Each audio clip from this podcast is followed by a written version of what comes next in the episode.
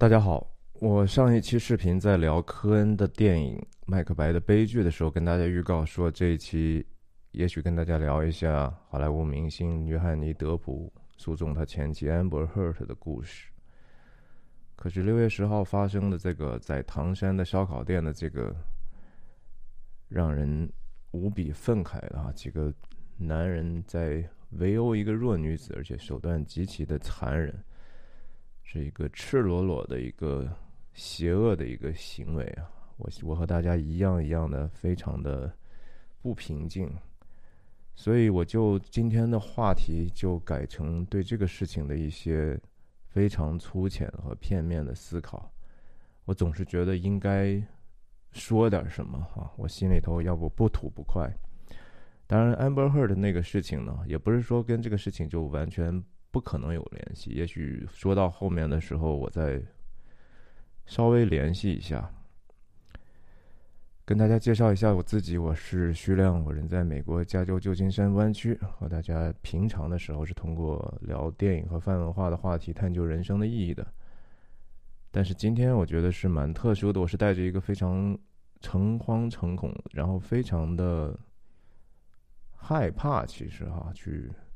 谈这样的一个其实非常严肃，而且是一个天大的话题，因为它是跟人的本性，或者是和暴力和邪恶是有关系的，也涉及到具体的真实的人。啊，我只是说，希望自己哈不要说出来让自己羞愧的话，但是我同时我知道我自己是一个非常无知和有限的人。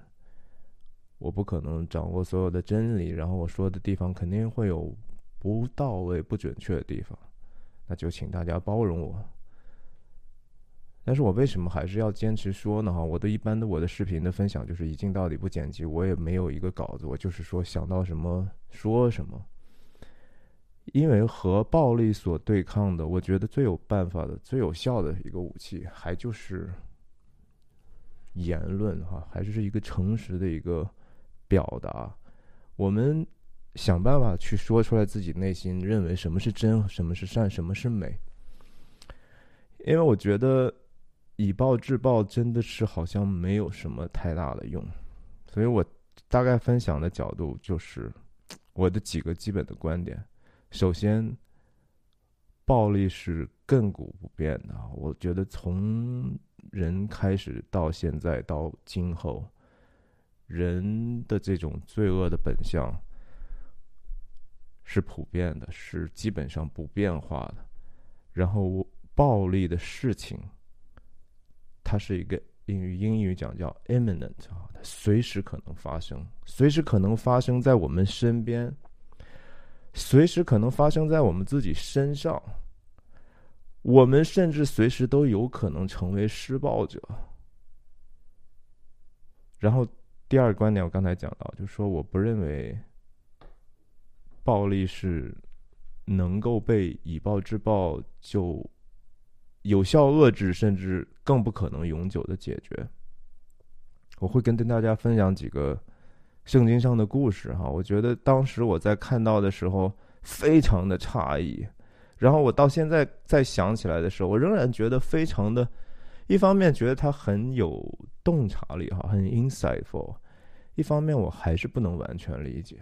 也就是说，对暴力的存在和对邪恶本身的存在，我并不能完全理解。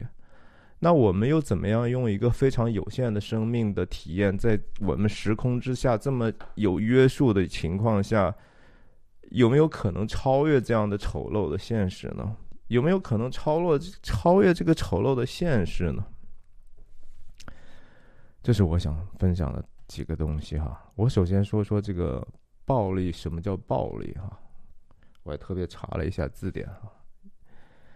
比如说用力量、权、权势、能量，然后以身体方面的这种强力去对其他的客体造成伤害和损坏的这样的一个行为哈。它通常是带着一种 outrageousness 啊，就是它是一个就和我刚才讲，它是一个非理性、极端非理性的。我们看到唐山的这样的一个事件里头，不是吗？为什么他们要这样做？哈，就是说，你如果说 OK，你酒后你想调戏妇女，然后你没有得逞，你丢人吗？你你是觉得自己颜面无光吗？那你？如果说辱骂几句不能解决你的问题吗？你把其他在场的人都镇住了，你就说哦，我就是一个恶霸，我就是一个混蛋流氓，不能够满足你那个有限的、可怜的、邪恶的自尊心吗？为什么要对他进行一个这样的？凌辱和殴打，哈，以至于说把他正常把一个正常人打到可能他永远的造成了一些残疾和伤害呢？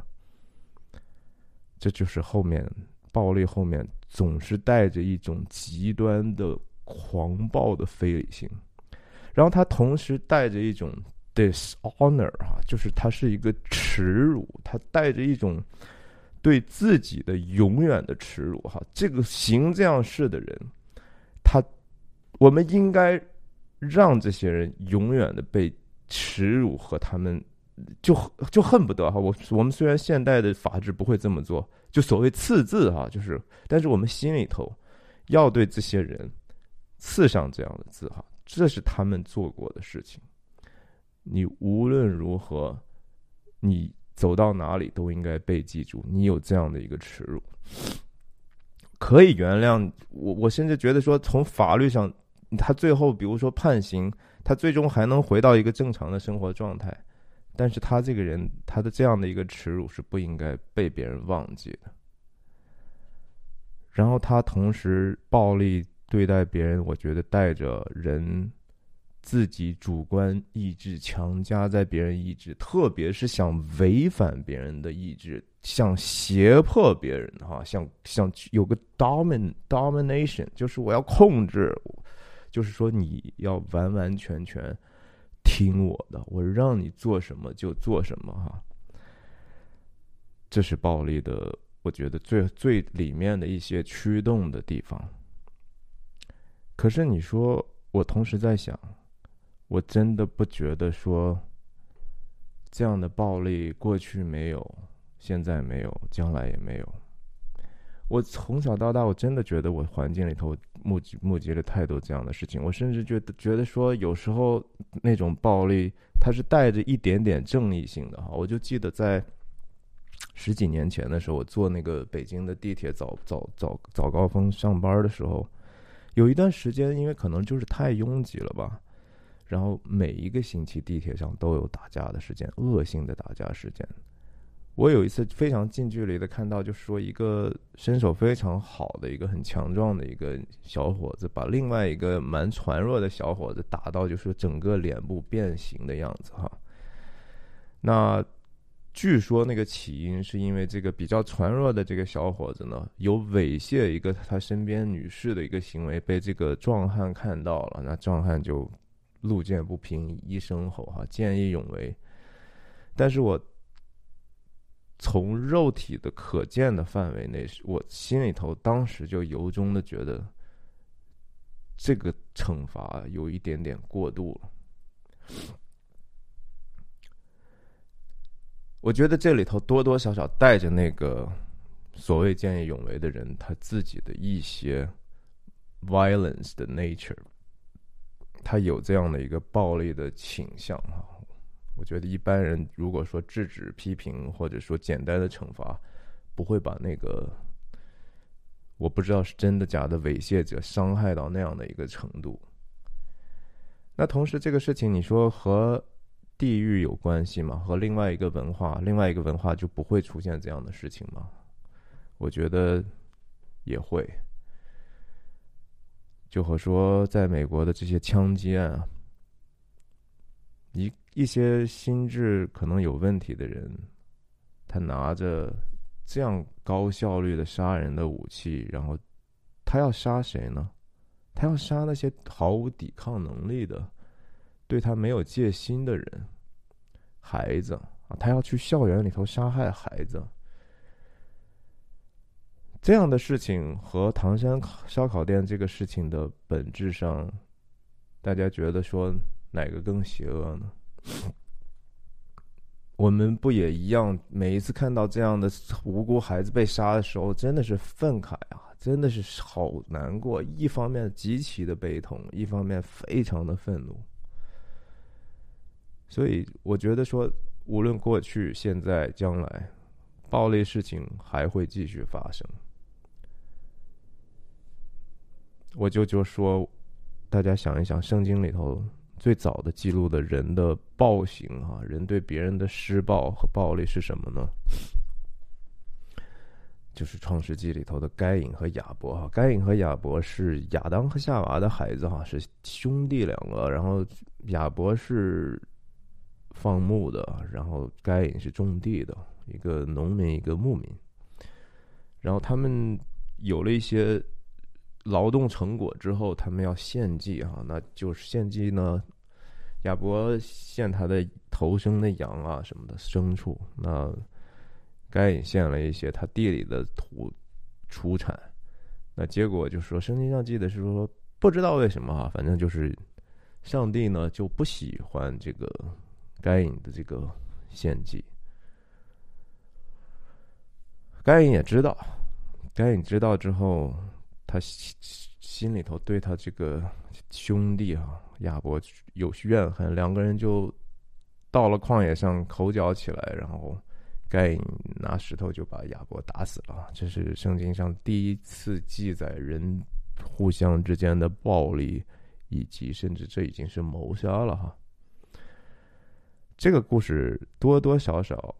让我们看到，就说人和人有有可能，首先说这是嫉妒哈，嫉妒是为了说获得上帝的喜爱，但是同时再往下说呢，其实是一个对上帝的心意的一种不理解和怨恨。就说凭什么？他其实他真正恨的是他的弟兄亚伯吗？他其实恨的是上帝。就说你的这个标准是怎么回事呢？为什么你不能喜欢我呢？你的标准是不是有问题呢？我不知道唐山的这些人哈，他们平时的时候有没有朋友？我相信很可能是有的。他们甚至彼此也是朋友，甚至他们的社交圈可能还比一般人还大都不一定了。他们也有很正常的其他的一个人际关系和往来哈。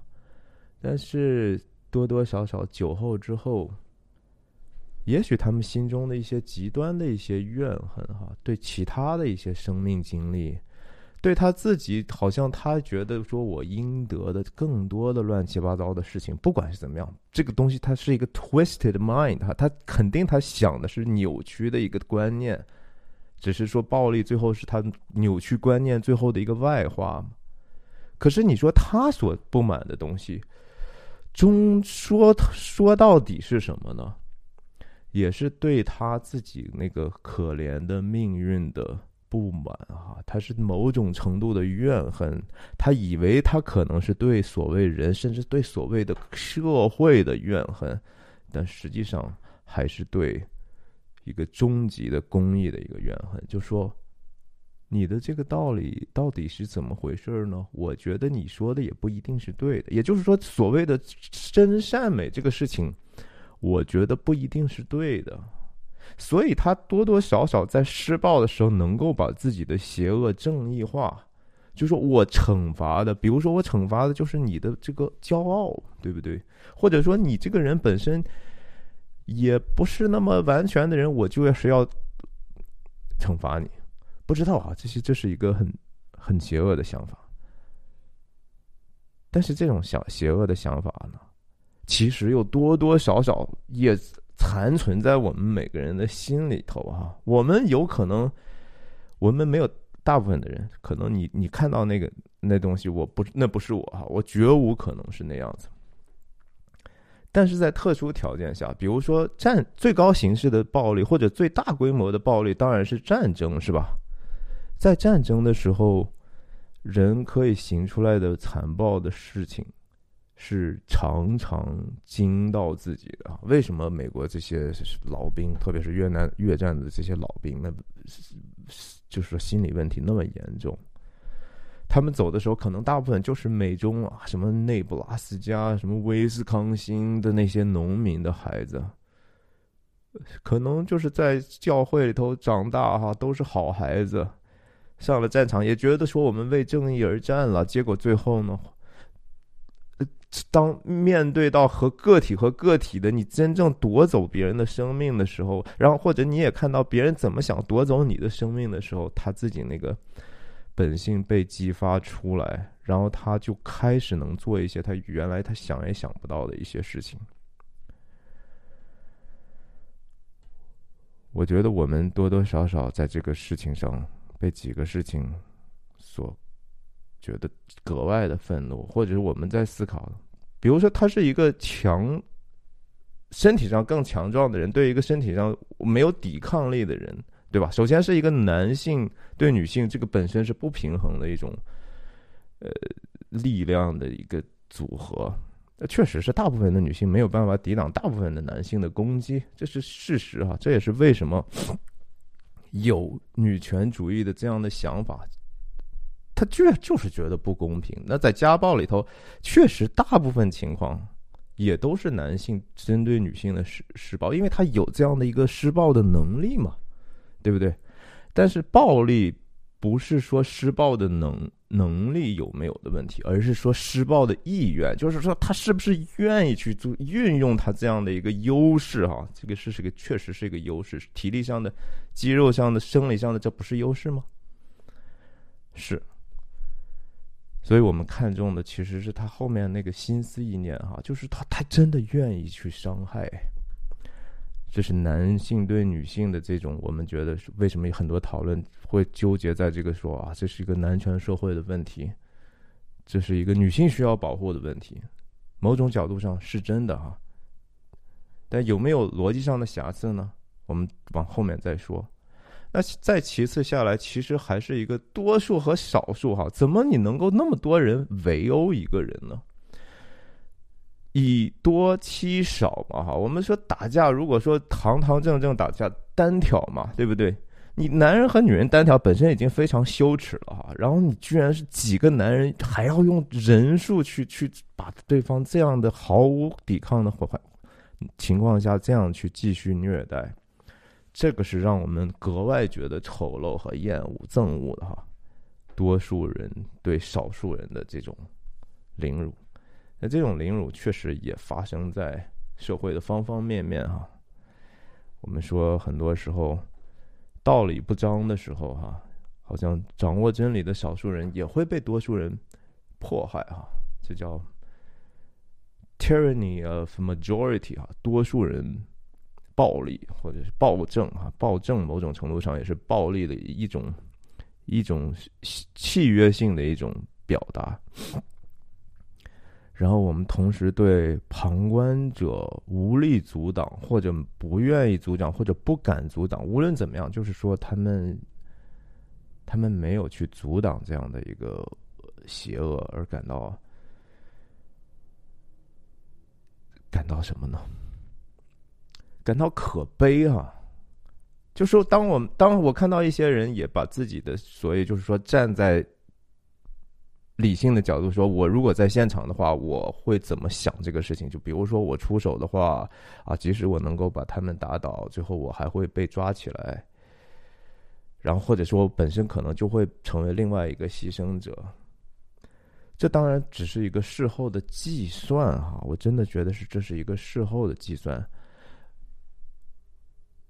我觉得大家觉得可悲的地方，恰恰在于说我们丧失了一个最基本的一个本能，就是说。我们知道这个东西不对的话，你其他人是可以直接，哪怕你不去现实的去用武力干涉，但是你可以把它喊出来哈，说你住手是吧？说你在干什么？你要相信，你有一个人站出来的时候，其他人有可能会 follow 你哈，可能会跟着你一起站出来。如果那几个人先冲着你来的话，其他人也可能会保护你。就像你第一个站起来去保护那个被殴打的人的时候。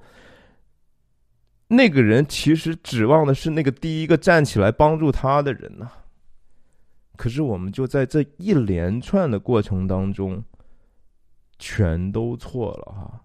就需要那个第一个推手的人，然后那个人没有出现，这是这是什么原因呢？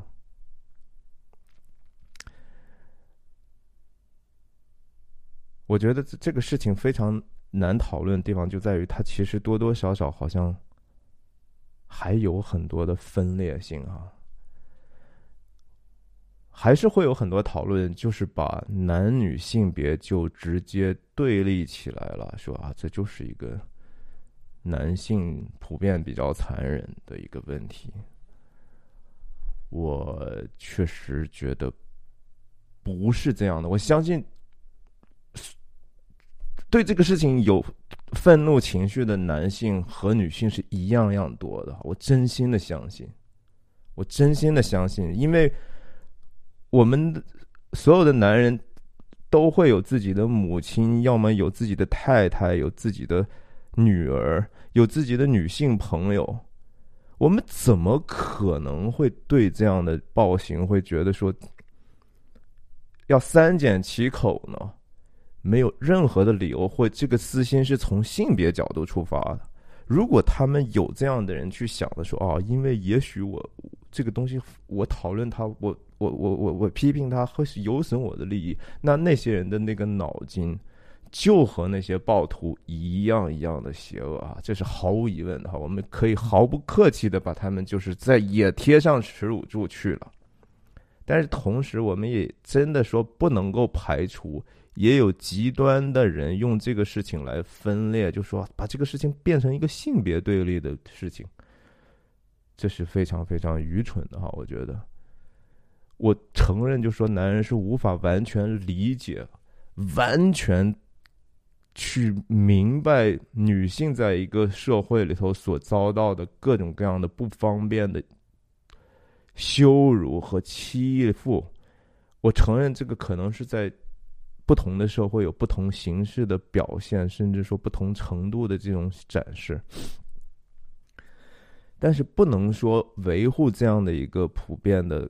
公益好像有一个性别在在试图去往回推，这就涉及到 Amber Heard 这个事情啊。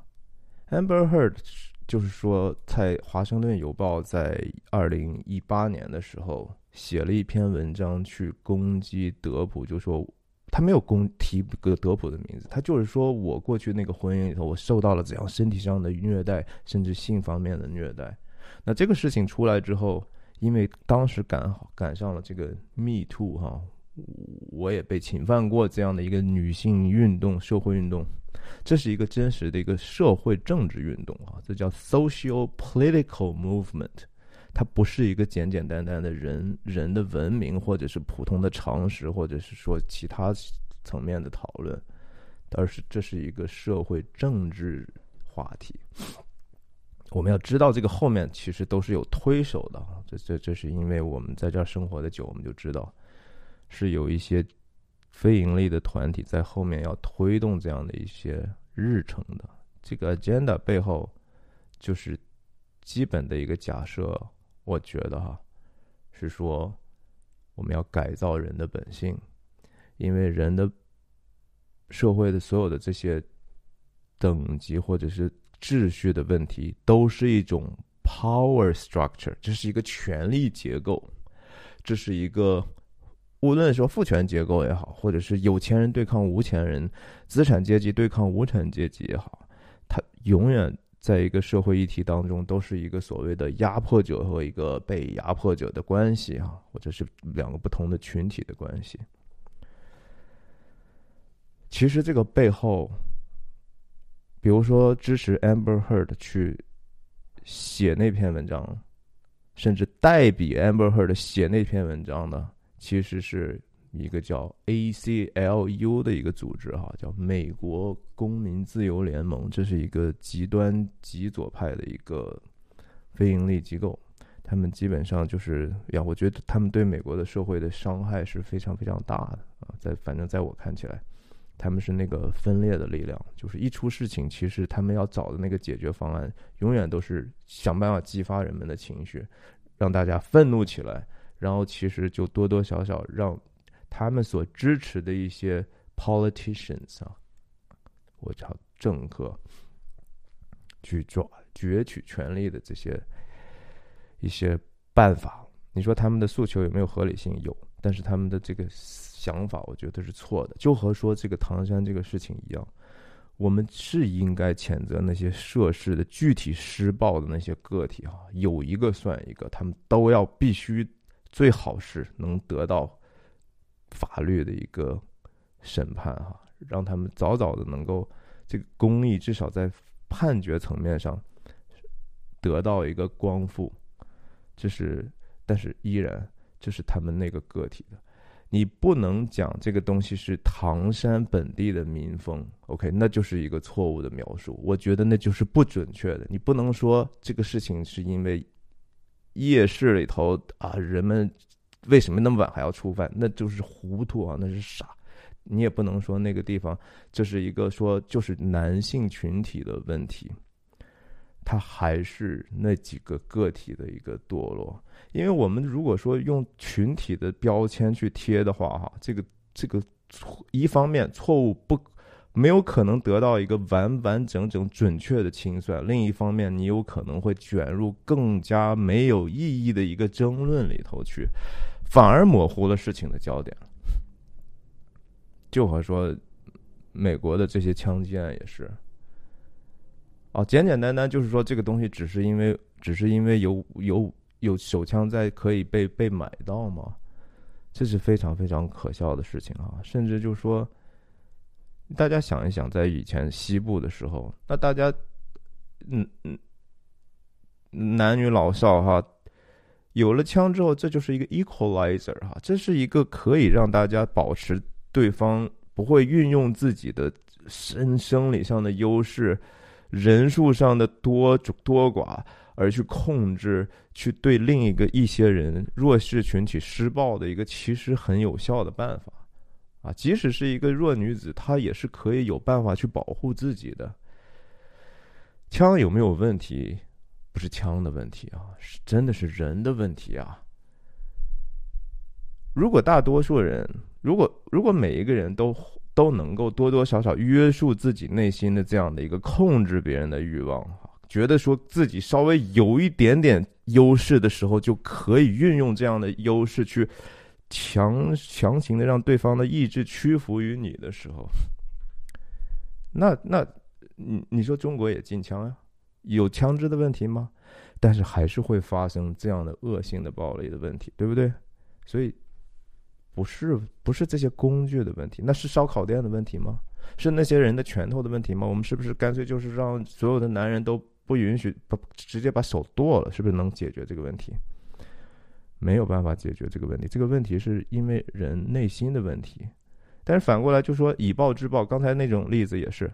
你像那个，我看到一个小一个一个人说，我我就是武林高手，我上去把他们全部打趴，然后我就进了派出所了。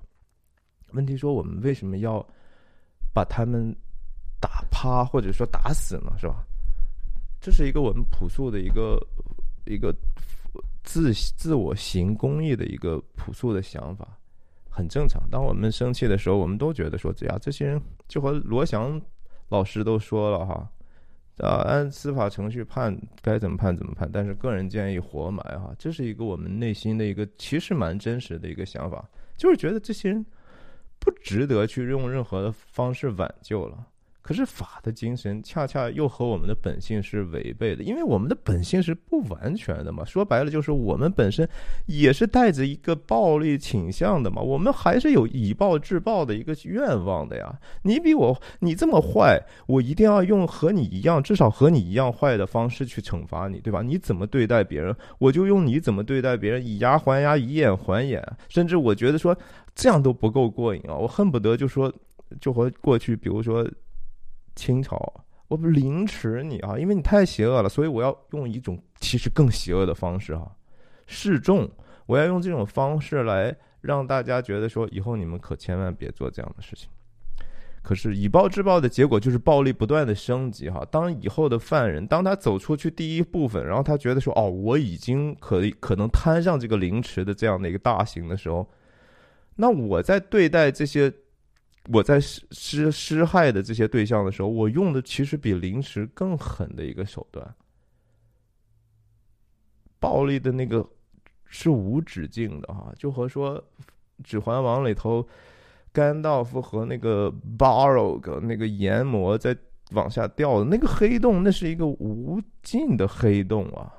人的邪恶是无尽的黑暗的啊！你可以一直往下堕落，掉掉掉吧。我再跟大家分享一个，我觉得为什么以暴制暴其实没有什么用的圣经上的一一一个故事啊。这个故事是在《士师记》哈这样的一本书里头第十九章。呃，我当时看完第一次看的时候，我都下巴都快掉下来了。首先就是说我真的很少见啊，这是一个你一个宗教的书籍哈，你一个所谓的。你这是你的制胜的道理哈，这是一个好像你的一个多么神圣的东西，为什么会记这么可怕的事情？这个事情有多可怕？你听听就好。就是说，一个立位人哈，一个立位人，就是说他是那个上帝专门拣选的，他们是基本上是做祭司的一个族人。这族人有一个人呢，他他他有一天，反正他去有个有个还不是老婆啊，还是一个小老婆。然后这个小老婆可能就是和别人就有不简的，就就背叛了他了哈，然后就离开他回回他的自己的那个娘家去了。然后这立位人呢，就等了几个月之后，就去找自己老婆这个小老婆去了。去了之后呢，然后也莫名其妙，这这个。他这个岳父呢，就一直留他，说：“哎，你可别走了，多多住几天吧。”他说：“哎，我要带他走。”他说：“哎，你你再吃吃住好一下，明天再走吧。”反正拖了好几天，拖到第五天，然后这个人已经当天天色已晚了，都快快天黑了。然后这利未人说：“不行，我要带着他走了。”然后后来他就走了。一出去之后呢，就面临的就住在哪儿的问题。他们要面临的就是有一些是外邦人地方啊，叫耶布斯，就是后面的后来时代的耶路撒冷。另外一个叫基列布，还是是个一个地方，那个是他们自己以前的同为犹太人的另外一个支派哈，是便雅敏支派所居住的一个城。说那怎么着也是说自己家兄弟哈，自己家的亲戚的地方，咱去那儿吧。去了之后呢？然后就所有的人都关了，也没人招呼他们。然后他们就准备在这个当街上就休息了。结果后来来有一个老人说：“啊，我我招待你啊，说那个我怎么能让你住在街上呢？”他还表现出来他们原来的这种习俗哈，就是你一定要招呼这些客旅的人、寄居的人，一定要好善待他们。结果把他接进去之后呢，没想到过一会儿呢，就这个。这个城的这些变雅悯的人呢，就有有一些人来说啊，说听说你家来了一些人哈，把他叫出来，我们要领，就是我们要和他产生一些性行为啊，就是而且是要那个男的，就是说这个外来的一个男的。这个故事在这个圣经的创世纪里头已经有过索多玛的一段。非常非常的像哈，等一下我再跟大家讲，我认为这两个故事本质上不同的地方在哪。结果这个老人就说：“哎呀，不要这样吧，要不要我我有个女儿给你送给你们去凌辱吧？但你不要去对待这样我们的这个客人，听起来很很荒诞，是不是？非常荒诞。我当时觉得完全不能理解，但现在我能理解一点点，也不能完全理解。”那那些人就说啊，不行不行，反正就闹。结果呢，这个立位人，也就是这个客人呢，就把自己的这个小老婆就就推出去了。理论上是的哈，这个仍然有争议，就说那个话，the man 那个人到底是谁？但是大部分人认为，就说这个是他自己把自己小老婆推出去，然后这事儿暂时息就平息了。然后这些人就带着这个这个女人就凌辱了她一夜哈。然后第二天早晨，这个女人爬回这个地方的门口，然后手扶在这个门槛上。然后这立位人着急还回家呢哈，然后推开门一看，哎，走吧走吧，为什么不起来？然后自自己把这女人放在那个也不知道骡子还是驴身上，就驮回家了哈。驮回家之后也没说他死还没死，我估计是肯定是死了。然后他把这个女人呢剁了十十二块哈，就给他们这个以色列的十二个支派。然后以色列人就怒了哈。所有的人都觉得说，我们从来没有听说过这样的事情哈。自从我们回到自从我们从埃及回来，来到这块地方之后，没有发生过这么残忍的事情啊。然后他们就要讨伐这个叫刚才寄居那个城的那个支派，叫便便雅敏支派的啊，就是你这这个罪行是你们搞的啊。你现在我们的弟兄，他小老婆在这地方被这样的凌辱，弄死你们哈！然后他们就攻击这个地方，把卞雅敏这个支派快杀绝了，男女老少不管什么样，无差别的杀。然后杀到一定程度呢，然后突然这些支派的人又突然后悔起来了。然后就说我们干了个什么事情呀？我们怎么能这样的对待我们的弟兄呢？我在你听听这个故事，你觉得从头到尾，你觉得人怎么能这么坏了，是吧？怎么能这么糊涂呢？这么邪恶呢？但我恰恰觉得这个这样的一个记载的诚实啊。让我对圣兵当时真的刮目相看啊！我作为一个也多多少少从事过新闻媒体的人，我就觉得说我没有见过这么诚实的去描述自己祖先的哈。然后他还要大书特书，其实要讲的道理是什么呢？就是人是多么容易的去变得非常的邪恶，然后当人远离真理的时候。远离那个真善美的源头之后，哈，这是他们在世师时代，哈，就是那个时候还没有王。说起来，王这又是一个故事了，就是为什么以色列人要立王啊？都是觉得说，我们要，你看人家外邦人都有王，有王好像就更有秩序啊，人家就替我们出气嘛。就会说，唐山这个事情出现之后，你要指望什么？要指指望执法机构要严加处理啊，绳之以法呀。公权力嘛，对不对？公权力是什么？那个其实和王那概念是一样，就说我们要让渡一些个人的权利，我们自己没有办法行公义了，我们自己也是胆小懦弱的人，我们没有办法为自己主持公义，甚至我连自己的家人都保护不了，我我我没办法保护自己，呃，能不能有一个这样的强力的机构保护我呀？那这个机构在历史上啊，人类就是这样，你就。不断的让渡自己的个人权利给一个公权力之后，其实公权力最后终终归会沦为一少数人的一些权利哈，然后就骑在你头上拉屎了，然后你就觉得说，我连这样其实有时候还讨不到公义，甚至有时候施暴者和这些所谓的执法的人还有交集，甚至他们就是同样的人哈，哇，还有这样的可能性，那我们怎么办呢？你说这这这这就是我觉得说以暴制暴哈，最后就是说以色列刚才我讲的这个故事，他们实现了自己心中的公义呢，还是其实多死了好多好多好多的人呢？那那些被复仇的这些男女老少，他们是不是要完全的或者不完全的，或者是完全不的为这个事情负责任呢？那我再说说这个后面，其实我刚才说。创世纪里头的索多玛城，可能大家很多都听过哈。索多玛一说索多玛，哇塞，那就是坏到极处的一个人类的城啊！最后还居然被上帝灭了，因为他们太饿了嘛，是吧？那在灭他之前，大家不知道知不知道？就说那个叫亚伯拉罕的，也就是说这个种族的首领啊，不是就族长啊。最早的时候，那个无论伊斯兰教、犹太教、基督教都 claim 这个是那个。Father of fathers 啊，差不多很早的时候的那个亚伯拉罕听说说上帝说我要毁灭这个索多玛和格莫拉的这城了。亚伯拉罕说啥？说哎呀，能不能不毁啊？哈，这里头真的就没好人吗？说如果说里头有五十个人好人，你就不要毁他行不行？上帝说没问题啊，有五十个人就不毁。后来就就一点一点讨价还价，四十个行不行？啊，四十个也不毁，三十个，三十个也不毁，啊，最后十个啊，十个我都不毁啊！啊，这是这是这是上上帝和亚伯拉罕的对话。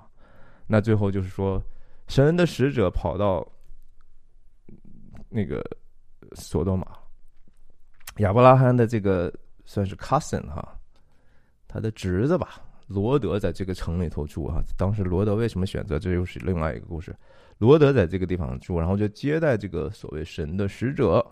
那索多玛城呢？它当时也是这种一城分成四个角落的哈，它是 quarters，和今天的耶路撒冷的古城是一样的。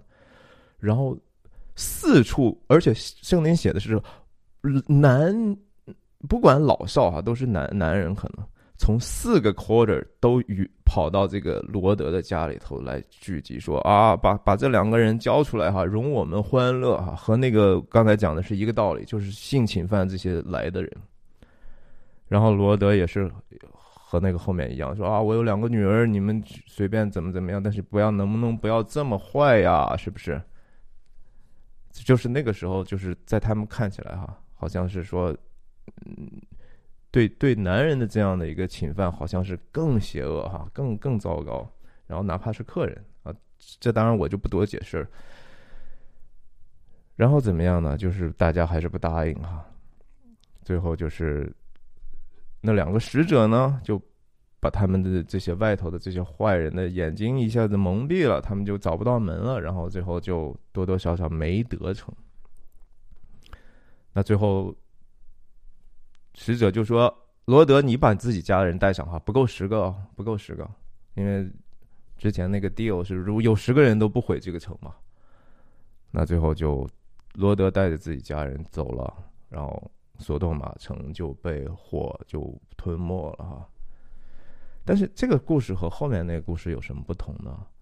就是说，做客的人，一个是说所谓从神神的使者哈，从神那儿来的话，那他多多少少是带着一些圣洁，或者说形而上的说，或者是符号学来说啊，他是至善、至真、至美的一个存在哈，他是一个带着并并没有被混乱所所影响的这样的一个形象来的，所以他就能够带走这个地方。其实不曾那么坏，或者还没有完全变坏的罗德一家，罗德是不是好呢？不好啊，但是他可能不是决然的坏。但是到这个世师的时代呢，在这个地方住的人只不过是一个立位人，而这个立位人呢，因为前前面又发生了一些事情哈，他这个本身就已经很堕落了哈，拜偶像了。娶小老婆了，各种各样的，已经是在摩西给他们颁十诫律法的时候，都已经明文禁禁止的事情。那个时候，立位人还作为祭司呢，就根本不把这个事情当回事儿啊，公然的就说这些都不重要，什么神圣的东西无所谓。所以。这个立位人带来的就是更大的血光之灾哈！自己首先也救不了他自己小老婆之外，他自己最后还背叛，成为一个非常非常可耻的一个人啊！这个人是非常非常非常可耻的。所以总总体来讲，无非就是说，我们也就是远离了那个真善美的源头之后，就就会造成这样的一个这样的一个结果吧。所以。如果说到这个层面，我倒是有个想法，我确实是觉得暴力的本质其实是对上帝主权的一种挑战啊，是对上帝本身的不满和怨恨，或者说想取而代之的这种僭越之心。就是你其实你并不是哈，你并不是一个全知全能的全善的东西，你这个存在你。按按基督教的观念来说，你是一个受造之物，你是一个被造的一个一个存在，你和那个 creator 是有本质的区别。但是人从一开始的时候，因为受到的蛊惑就是说，你吃了那个果子之后，你就和他一样能够明辨善恶，就是说你就成为上帝了。这是我们人终极的一个试探。然后这样的试探呢，体现在人间，就是说。我们因为对这个所谓的命运的不满，对自己限制的一些愤怒，对自己无能的一些呃不能够接受的这种心态，然后就尽可能的在地上去完成自己成神的想象，统御别人，控制别人，然后是在控制不成的时候，用暴力对待别人。那说回来。约翰尼·德普和 Amber Heard 这个案子，很多人也觉得说：“哇，我们那么多过去其实支持所谓的 ‘believe in woman’ 的说法，甚至说 ‘me too’ 运动本身，被这一次的这样的一个案子呢，多多少少劝退了一点点啊。就是大家确实觉得说，也不是说总能够相信女人呢。Amber Heard 在庭审上所表现出来的前后不一，哈，让人觉得非常的不诚实，而且很多人就是美国的大主流意见，哈，连左派的这些媒体都对他 Amber Heard 都不再同情了，哈。我昨天才那个呃，应该是 NBC，NBC 有一档节目叫 Tonight Today Show，哈，这个叫呃 Savannah Garthen Garthen Garthen Savannah Garthen 这个。女主持人跟他有一个专访，amber heard 打扮的漂漂亮亮的，然后，但是主持人真的基本上在就说你，你怎么让我们去相信你啊，是吧？你在这个法庭上这个表现啊，然后 amber heard 还在那为自己狡辩，还在那说说啊。你们就是觉得相信他是吧？你他他就是很厉害呀，他有这么强大的一个社交媒体，天天给他做这些事情，然后他就让你们觉得好像呃，让你们相信了那个剪刀手指的家伙，因为约翰尼德普演过这个《爱德华剪刀手》嘛。可是他说的也不对啊，是剪刀手 （hands） 不是 finger 啊，他说 finger，然后。然后人家主持人就就就问了，说那可是陪审团人家不是受这个影响的哈，人家是真的当庭听着你的这些证词和其他的证人证证言去做的一个判断呢。那么多证人出来，其实都对你是不利的。然后 Amber Heard 就说，哎，这些都是他雇来雇雇人雇呃不是花钱雇来的。然后呃他们说我说谎了，好把把我说成一个就是好像我就是满嘴谎言的人了。呃，可是他们同时又说我我是一个不是很好的演员，我不可能呃两个都是吧？我要么就是说呃不会说谎，要么我就是很好的不是很好的演员。那我不可能又是一个不好的演员，然后我又让你们看出来我撒谎吧？这句话本身是一个逻辑上严重有瑕疵的话。一个人是不是撒谎，和他是不是善于撒谎？这是独立的哈，你还是大家嘲笑你的，或者不喜欢你，或者不相信你的，就是因为我们能看出来你在演，你就是在演，你那些表情啊，一点都不自然。我们不需要用很多的理论，就用常人的眼睛。当我们看到一个人撒谎的时候，我们大部分时候知道他在撒谎，然后同时你还在撒谎，你不善于撒谎，但是你还在撒谎。在约翰尼·德普和这个 Amber Heard 的婚姻里头，至少目前呈堂的，这是双方你都需要提供证据的，对不对？你 Amber Heard 也不是不没有没有机会给你提供你的所谓的证据，但是后来发现你提出来的这些证据，要么是那照片明明显显是一个经过经过处理变得一个好像自己脸上有一块伤疤，然后原来那个照片是是看起来没事儿，而且那两个照片我们。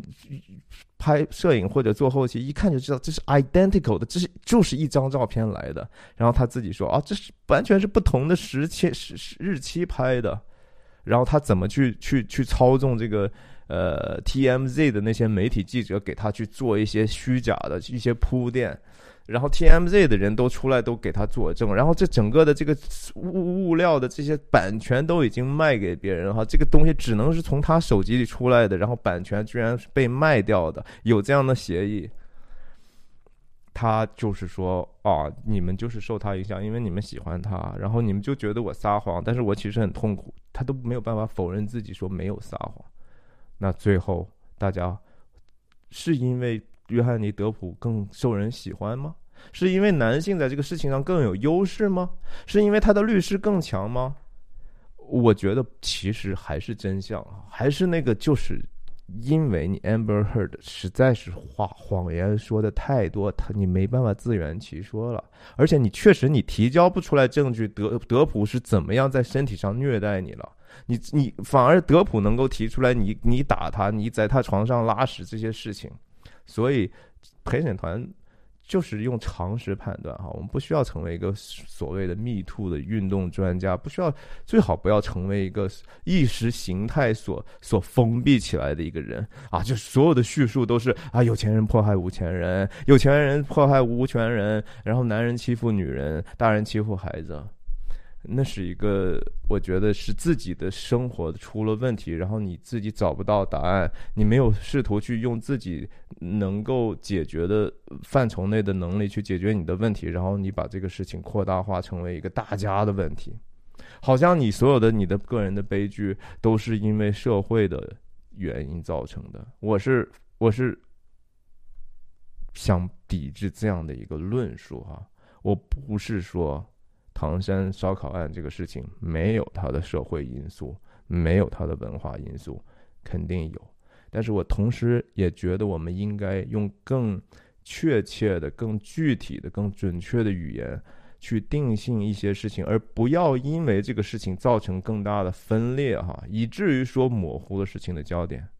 这是我的这一期非常危险的一个分享，啊，还是。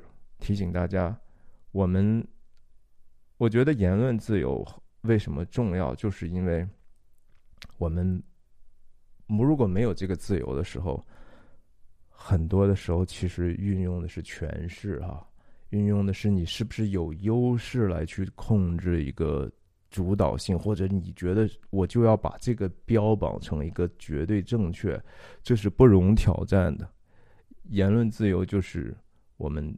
允许这样不同的声音在市场上彼此的交战，然后慢慢的希望真相真理能够更多的浮现。所以再一次，我觉得我们暴力的根源是对上帝的怨恨和不满哈。然后我也觉得说，只有通过诚实的演说，用说真话的方式，就会说。太初有道，这道与神同在，哈，这道就是神，这道太初与与神同在的这样的一个道理，而不是以暴制暴，哈，甚至有时候当我们面对暴力的时候，我们都不得不运用一些只是诚实，只是真，只是想办法不要用那个坏的手段去对付恶。你不能用恶的手段去对付恶的哈，那样你不会赢的。所以最终最残忍的暴力，人类做出来的其实是定一个完全无罪之人耶稣上十字架啊！这是再不能比这个更大的暴力，因为他是全然无罪的。然后同时呢，也只有那样的一个牺牲和爱哈，那个是一个人间能够超越暴力的。唯一的方法，就分享到这儿。欢迎给我留言，再见。